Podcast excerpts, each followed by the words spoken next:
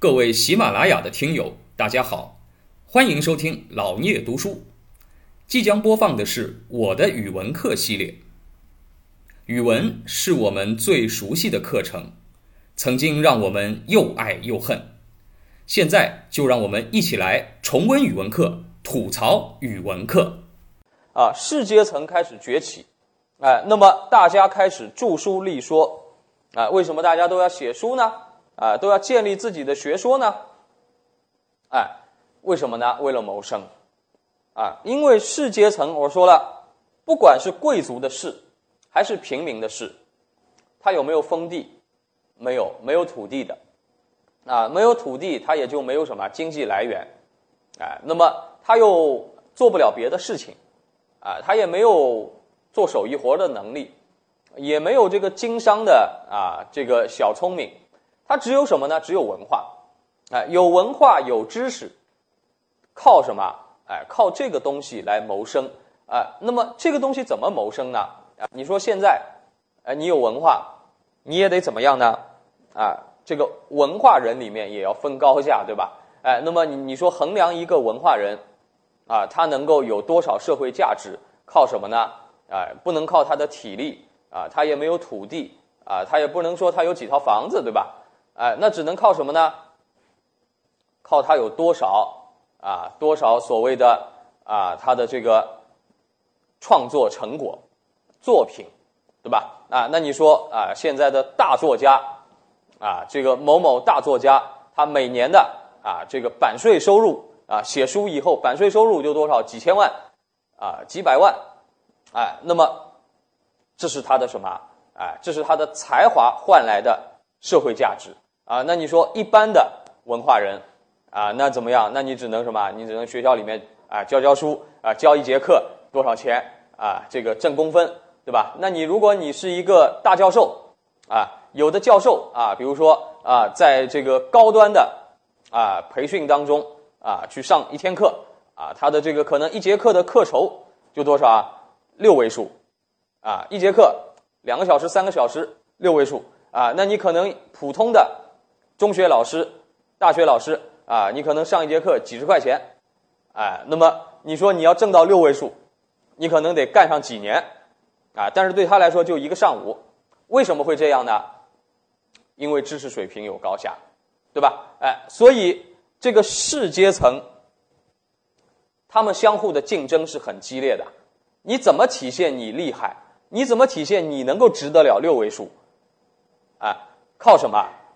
靠你的学说啊！你要建立自己的学说，要写书啊，要写出你的思想。我的思想比你高在哪里？哎，所以呢，大家要著书立说。著书立说就什么？促使了文学的发达。哎，你起码要把一个东西写的怎么？哎，写的生动、深刻，哎，让人能够愿意读，能够吸引人啊。那么大家都挖空心思往这方面去研究。啊，那么这方面啊，从文学创作来说，大家总体水平提高的也就快，啊，那么还有呢，要奔走游说，啊，这个我们了解春秋战国时代的同学应该也知道，啊，当时的很多这个知识分子啊，就所谓士，啊，就什么在各个诸侯之间奔走，啊，因为周天子已经不值钱了，周天子，你想他已经寄人篱下了。你到他那里去做官吧，也没什么前途，他都不要你，他也养不起你，那怎么办呢？当时有很多强大的诸侯啊，比如说什么春秋五霸，对吧？哎，齐桓公、晋文公这样的啊，他要建立自己的霸权啊，要拓展自己的领土，这些诸侯他就怎么样呢？需要人才，哎，需要人才，那么各地的人才也会什么？也会相互奔走啊，到各个国家去面试啊。形成了一个什么人才自由竞争的社会格局，哎，所以你说为什么春秋战国时代啊，我们中国的文化格外的活啊活跃啊，格外的发啊格外的发达，哎，因为当时它是一个自由竞争的时代，就像什么，哎，就像这个咱们说，哎，改革开放以前啊，咱们中国在改革开放以前啊，这个所有的企业。都是国有的，基本上啊，所有的大中型企业吧都是国有的。哎，那么这个国有的企业呢，它其实都是一个老板，对吧？这个老板就是国家啊。那么相对来说呢，它的这个彼此的市场竞争并不是特别激烈，这个人才的流动呢也没啥好流动的。你在这个企业，你这个资历、这个年龄啊，这个毕业啊，比如说你在这个七十年代啊、六十年代，咱们这个。交大的毕业生啊，当时交大的毕业生还是很稀罕的啊，这个人物啊，交交大毕业生统一国家分配，对吧？分配到任何一个单位去，在上海任何一个单位，国有的大学毕业生当时进去属于二十四级干部啊，还是国家干部，因为人少嘛。现在大学生当然当不了国家干部了啊，这个，哎，以国家干部的待遇，一个月多少钱呢？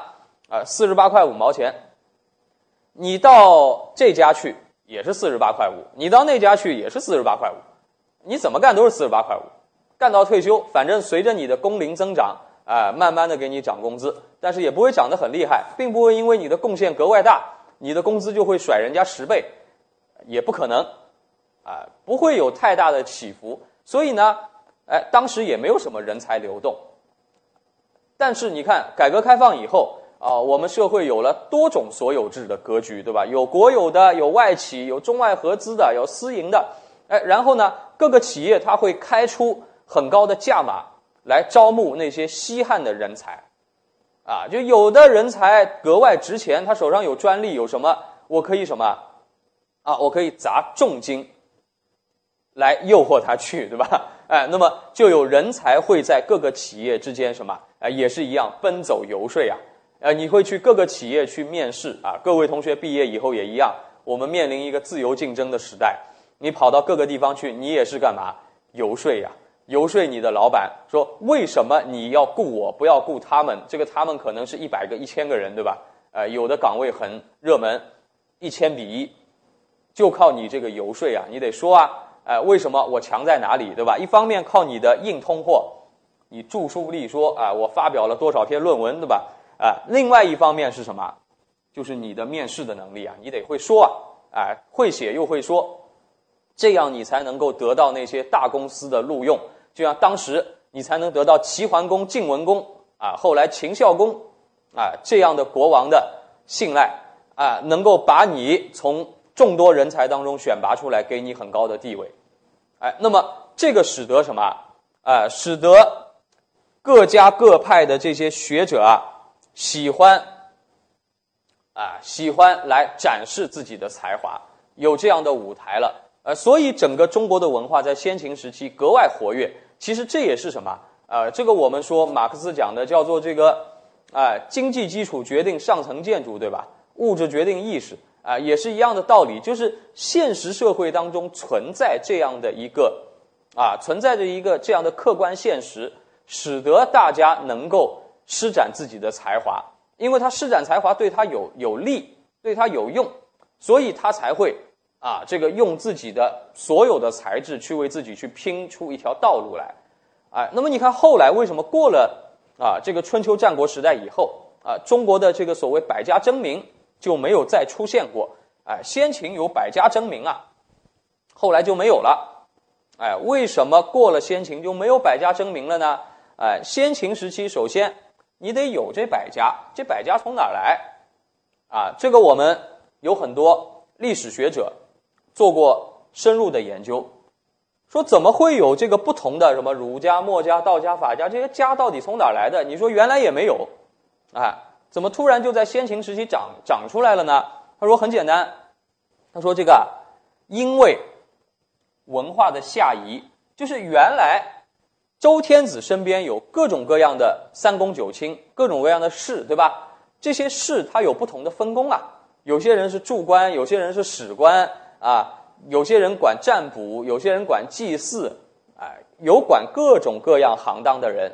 那么管各种各样行当的人，他身上的知识技能一样吧？